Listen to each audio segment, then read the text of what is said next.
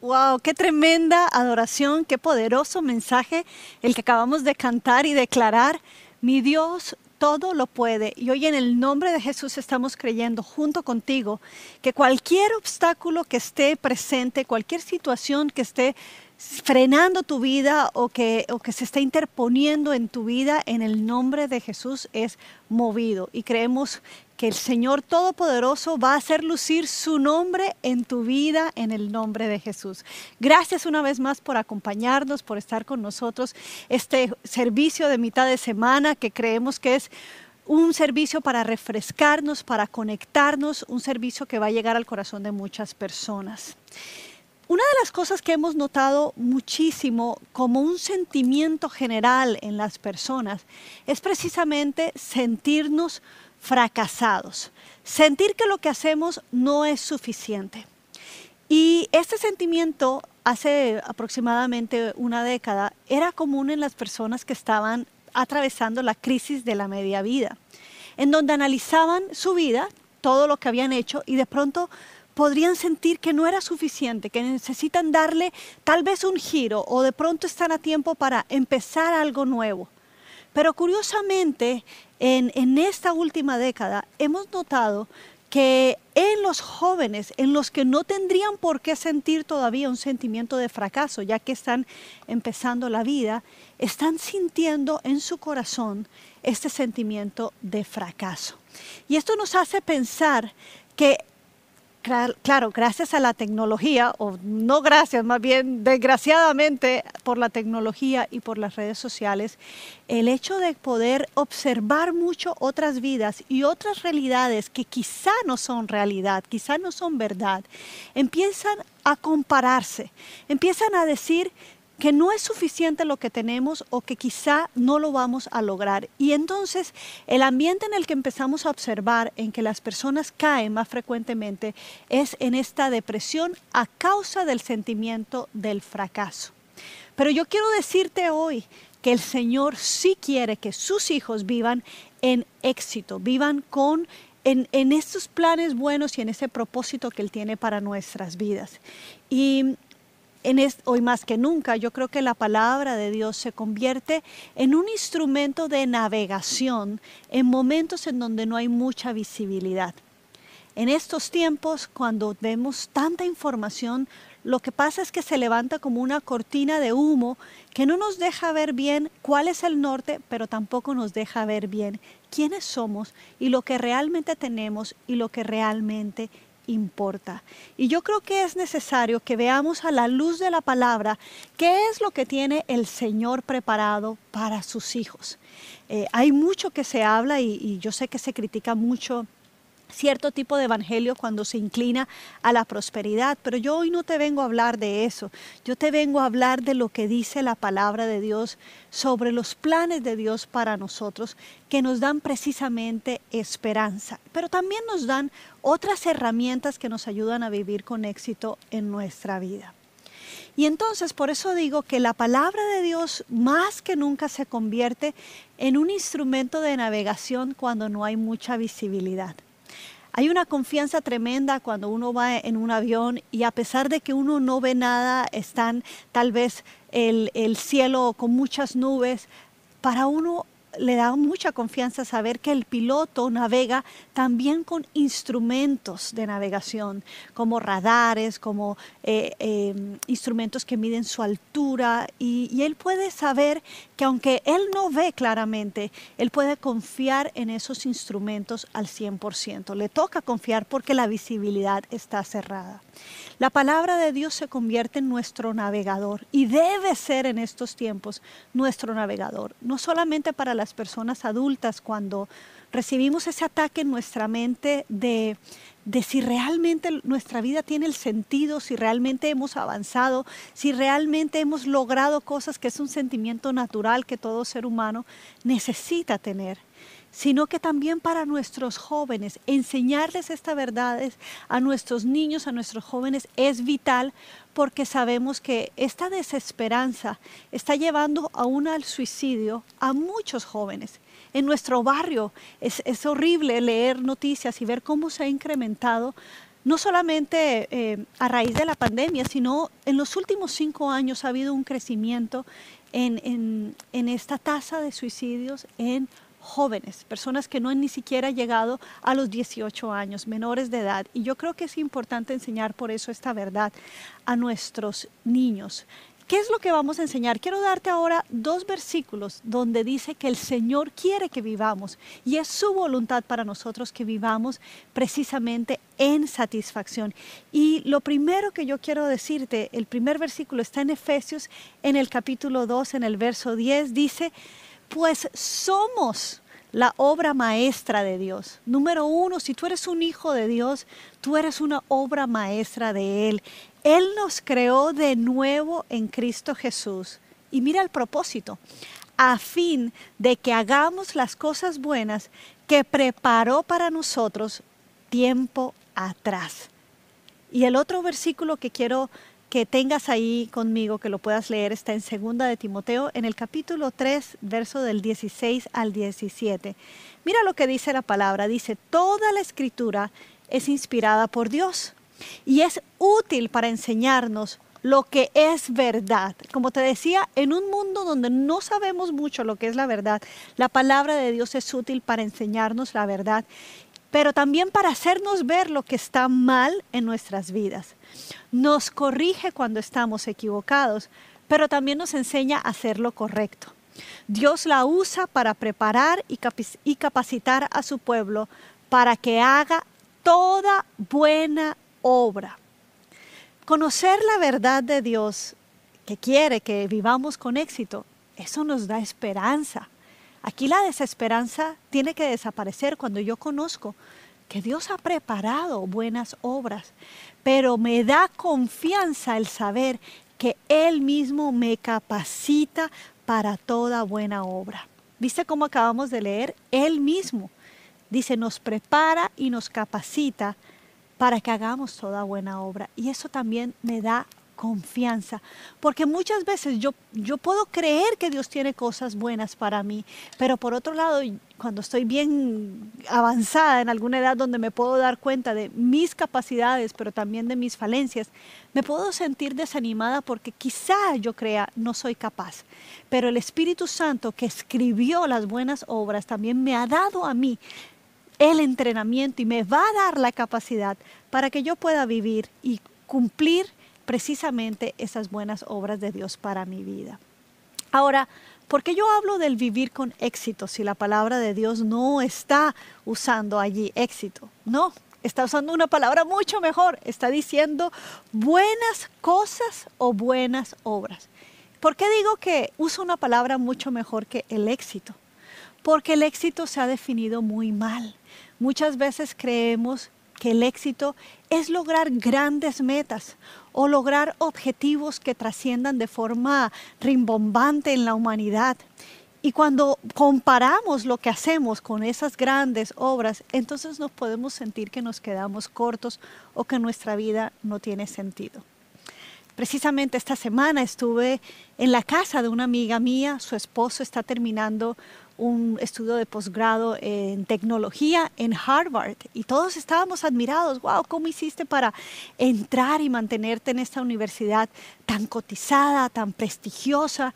Y él decía, bueno, la empresa con quien trabajo me ayuda para pagar estos cursos, pero también a lo largo de mi carrera ministerial, eh, ministerial no profesional, las empresas me han pagado diferentes cursos de liderazgo y entonces yo en broma le digo a la esposa, y a ti, mira, no te han pagado casi cursos, pero al final tú terminas mandando en la casa, ¿no? Y, nos reímos, pero ella dijo, no, yo me voy a terminar graduando de cocina, porque eso es como que lo que hago más todos los días. Mi, mi posgrado va a ser un doctorado en cocina.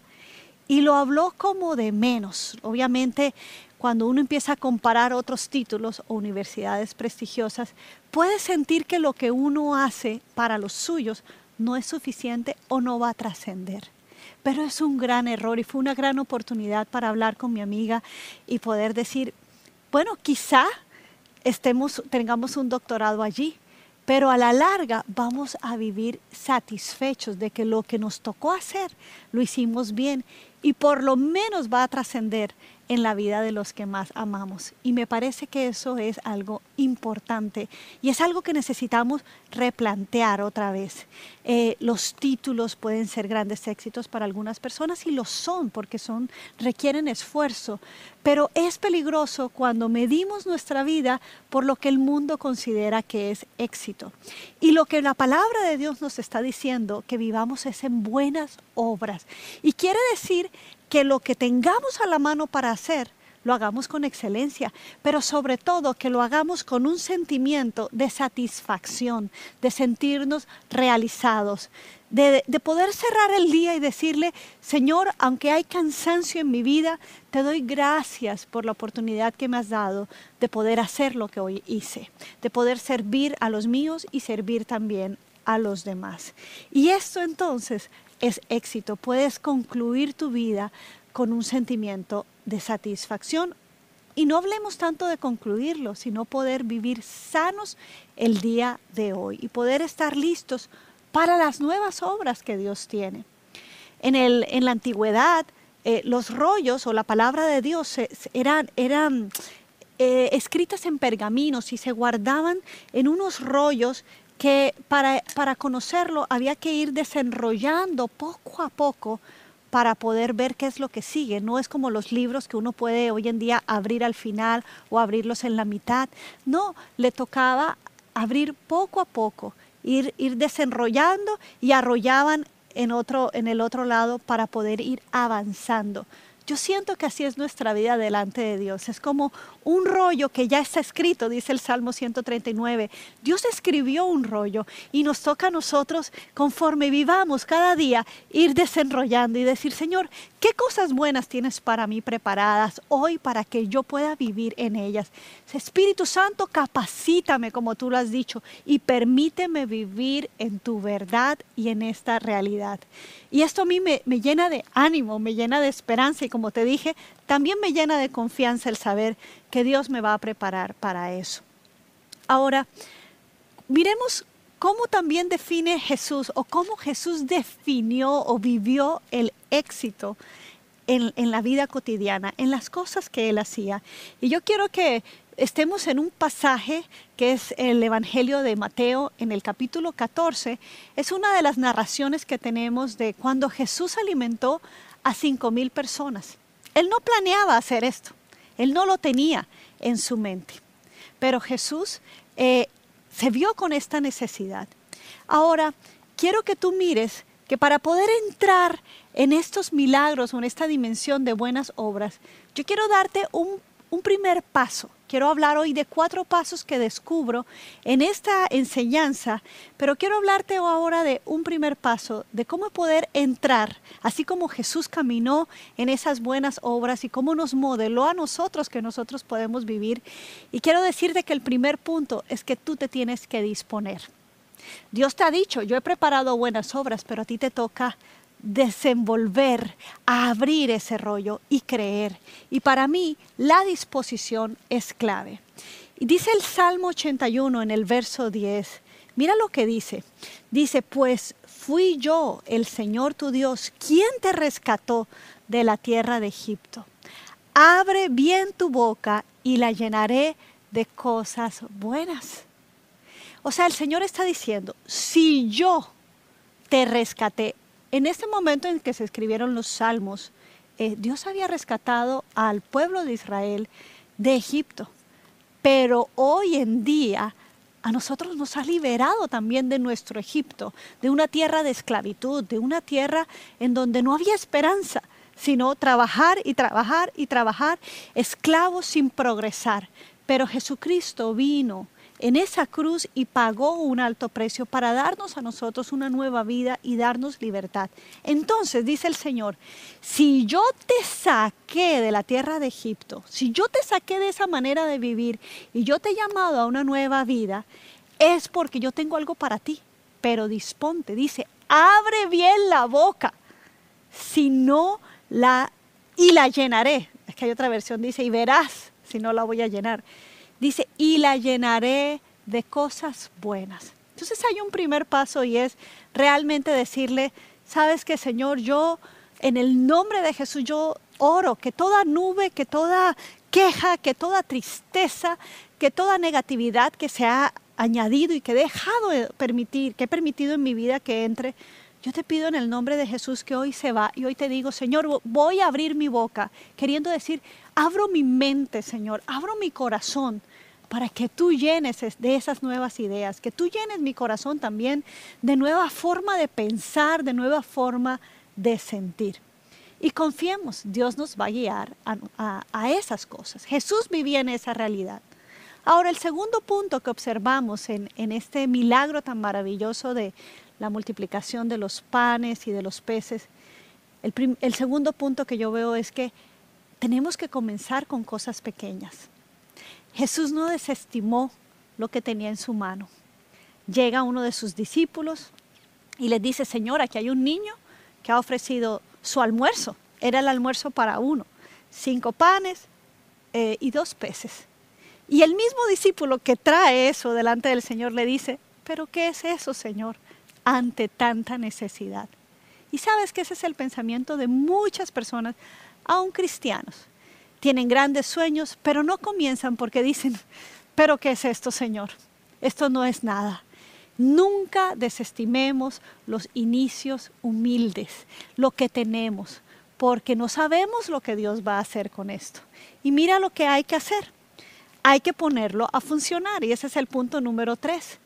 Ponlo a funcionar. Lo que tengas, ponlo. Recuerda aquella parábola también que Jesús contó en donde eh, hay un hombre muy rico y deja eh, riquezas, recursos a tres de sus siervos. A uno le da cinco, a uno le da dos y a otro le da uno. El de cinco lo trabaja y lo multiplica, el de dos también lo pone a producir y lo multiplica, pero el de uno dijo, ¿qué es esto? Esto no es nada, mejor lo entierro para que no se me pierda o no me lo roben y le devuelvo el uno. La conclusión en la parábola es que cuando llega el amo a pedir cuentas, no le agradeció por haberle devuelto lo que le había dado, más bien le dijo, siervo inútil. No quiero con esto desanimarte más, pero la verdad es que Dios espera que lo que Él nos dé, aunque sea uno, tenga rendimiento. Y así le dice el amo a este hombre, le dijo, aunque sea, lo hubieras puesto en el banco para que haya tenido un poco de rentabilidad. Dios espera que todo lo que nos dé, Él es el encargado de hacerlo funcionar. Ahora, ¿cómo lo, cómo lo pone a funcionar Dios? Bueno, vamos a leer Mateo 14, verso 19, dice, luego le dijo a la gente que se sentara sobre la hierba. Jesús tomó los cinco panes y los dos pescados, miró hacia el cielo y los bendijo y después los partió los panes en trozos y se los dio a sus discípulos, quienes lo distribuyeron entre la gente. ¿Qué vemos aquí? Vemos una acción. Vemos que lo poco que Jesús tenía, él dijo, Señor, en tus manos puede haber un milagro, pero él tomó una acción. Y Dios nos está llamando a trabajar, a actuar porque muchas veces decimos, Señor, multiplícalo, y tal vez hemos oído testimonios de milagros de cómo Dios eh, multiplica de una manera asombrosa en un banco. Pero, pero Dios no nos está dando dones de rey Midas, que todo lo que toquemos sea oro. Dios lo que está queriendo es que activemos nuestra fe. Y dice la palabra de Dios que la fe sin obras es muerta. Y muchas veces esa fe es el trabajo, requiere caminar. ¿Cuál fue el trabajo que Jesús hizo? Bueno, le dijo a sus discípulos, a toda esta gran multitud, me hacen el favor y me lo sientan por grupos. Y sentar a la gente es una indicación de invitarlos a comer. Para los discípulos requería fe, porque siempre he pensado que es como decirle a la gente, vengan cuando llegan a tu casa y no tienes comida, decirles, pasen al comedor a sentarse. Yo les hubiera dicho, no, pues quédense de pie o este, me, hubiera hecho la loca. De pronto si llega alguien, no, no, tengo planeado invitarles a comer, pues lo siento en una sala, pero no, no los paso al comedor. Pero Jesús dice, siéntanlos, como en señal de va a haber comida. Y los discípulos también actuaron en fe, creyendo a la palabra de Jesús. Y entonces da gracias y parte. Y cuando los discípulos reparten todo esto, usted sabe el milagro. Todos fueron saciados. Pero Dios va a querer que tú pongas en práctica Mira, me gusta cómo Pablo se lo dice a Timoteo. Timoteo, hay un don de Dios, hay un regalo de Dios en tu vida, pero necesito que tú seas el que avive ese fuego. ¿Cómo, se, cómo uno puede crecer en la fe? ¿Cómo uno puede crecer en los dones que Dios le ha dado? Precisamente practicando poniéndolos en práctica, actuando. Mira cómo lo dice la palabra de Dios en Romanos en el capítulo 12, verso 8. Dice, si tu don consiste en animar a otros, anímalos.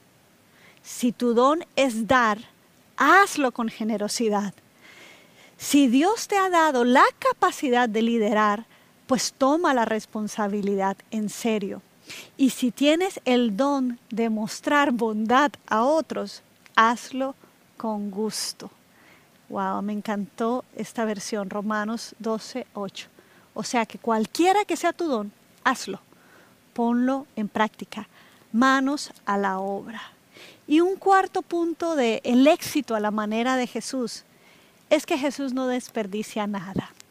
Mira lo que dice en Mateo 14, verso 20, todos comieron cuanto quisieron y después los discípulos juntaron doce canastas con lo que sobró. Es pecado desperdiciar los recursos que Dios nos da. Es pecado.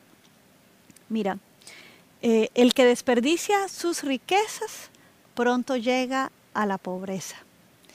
En el libro de Proverbios tenemos muchas enseñanzas de cómo realmente Dios quiere que nosotros prosperemos, pero también cómo quiere que tratemos los recursos.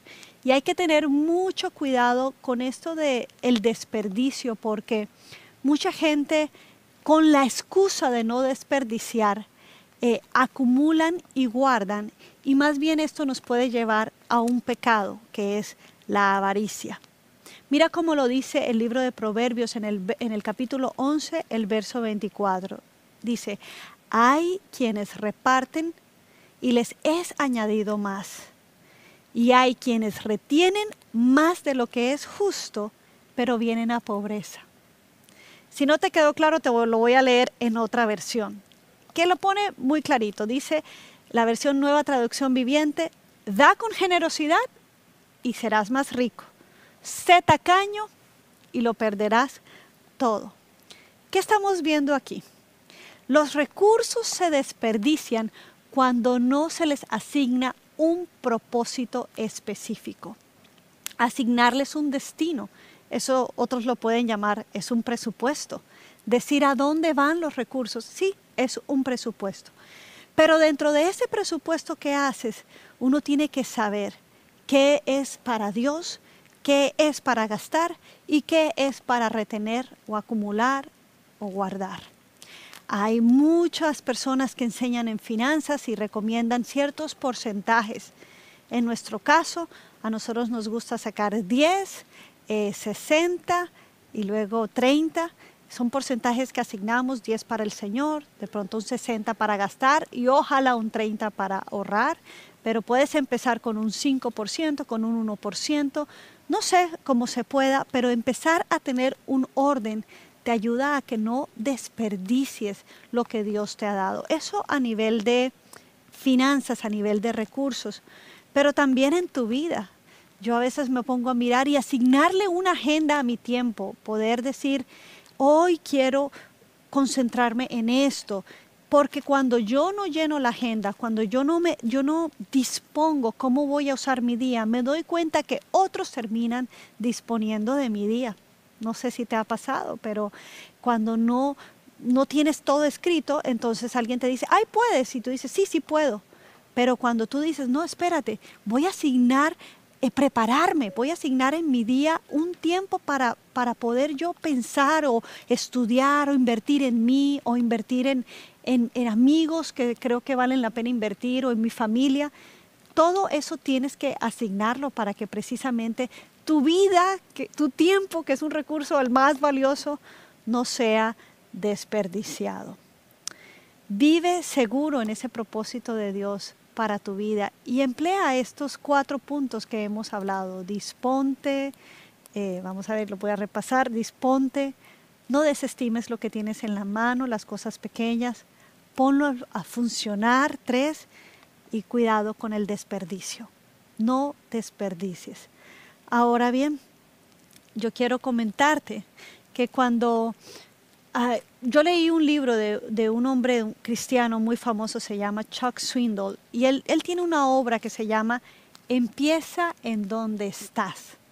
Porque este sentimiento de fracaso puede darse tal vez en la etapa cuando estás joven o en la edad media o edad media de tu vida o de pronto en, eh, al final de tu vida. Y tú puedes decir, ¿ya para qué?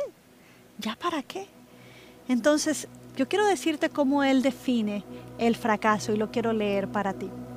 Él dice, el fracaso no significa que soy un fracasado, significa que aún no he triunfado, pero puedo lograrlo.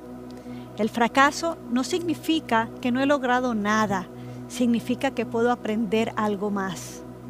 El fracaso no significa que soy inferior, significa que no soy perfecto. El fracaso no significa que desperdicié mi tiempo, significa que tengo una excusa para intentar de nuevo. El fracaso no significa que debo rendirme, significa que debo tratar con más ahínco. El fracaso no significa que nunca lo haré, significa que necesito más paciencia.